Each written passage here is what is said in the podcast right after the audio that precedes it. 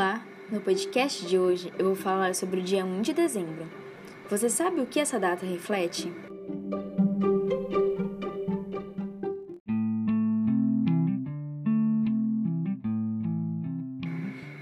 Existem muitos brasileiros que não se importam com o SUS, pois acreditam que não são seus usuários. Pensam que pagar um plano de saúde e não se consultar num posto significa não utilizar o SUS.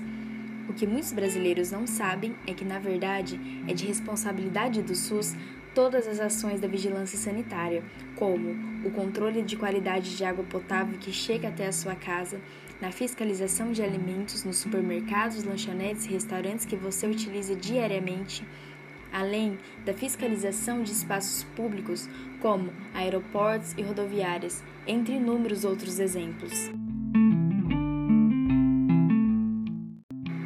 O dia 1 de dezembro reflete um grande marco de sucesso.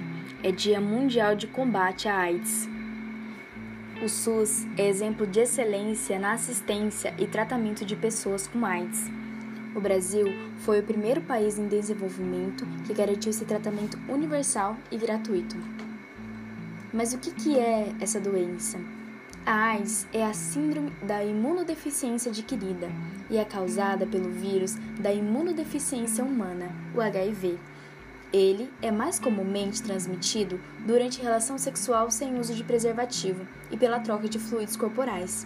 Mas o seu contágio também pode acontecer durante a gravidez, no parto, em transfusões sanguíneas, transplantes de órgãos, pela amamentação e pelo compartilhamento de agulhas contaminadas.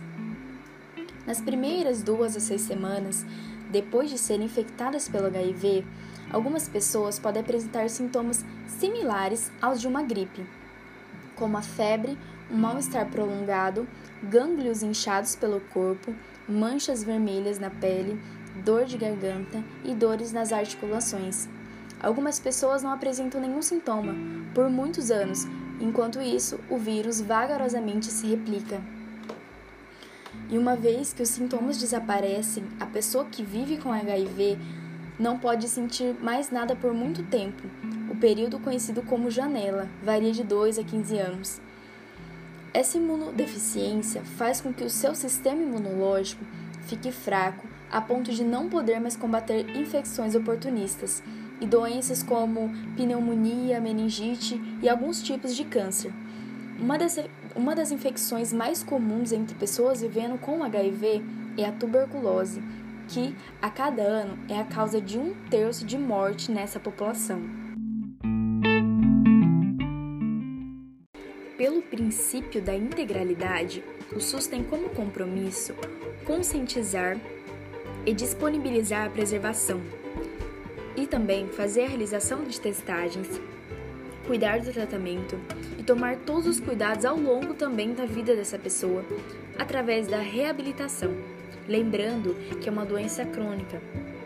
Além do mais, os pacientes conseguem encontrar medicamentos que não estão disponíveis pelos planos de saúde, mas que são adotados em vários países do mundo e reconhecidos por serem de primeira linha.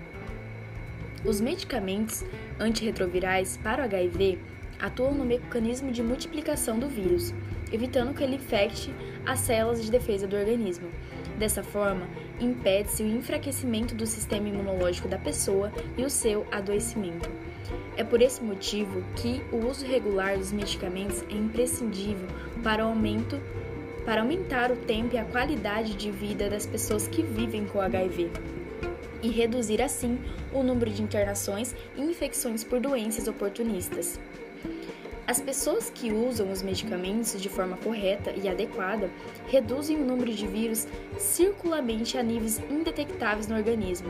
Nesse estado, evidências científicas demonstram que, além de melhora significativa na qualidade de vida e do adoecimento, a condição de estar indetectável impede a transmissão do HIV por via sexual para outra pessoa.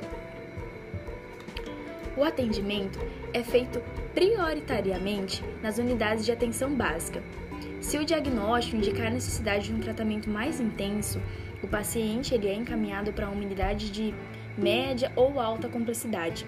Além das unidades de atenção básica, os serviços podem estar disponíveis também em hospitais, universitários e centros especializados de reabilitação e atenção domiciliar, por exemplo.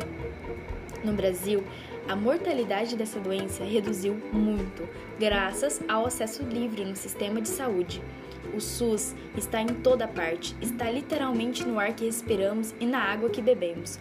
O SUS é nosso. Defenda o SUS.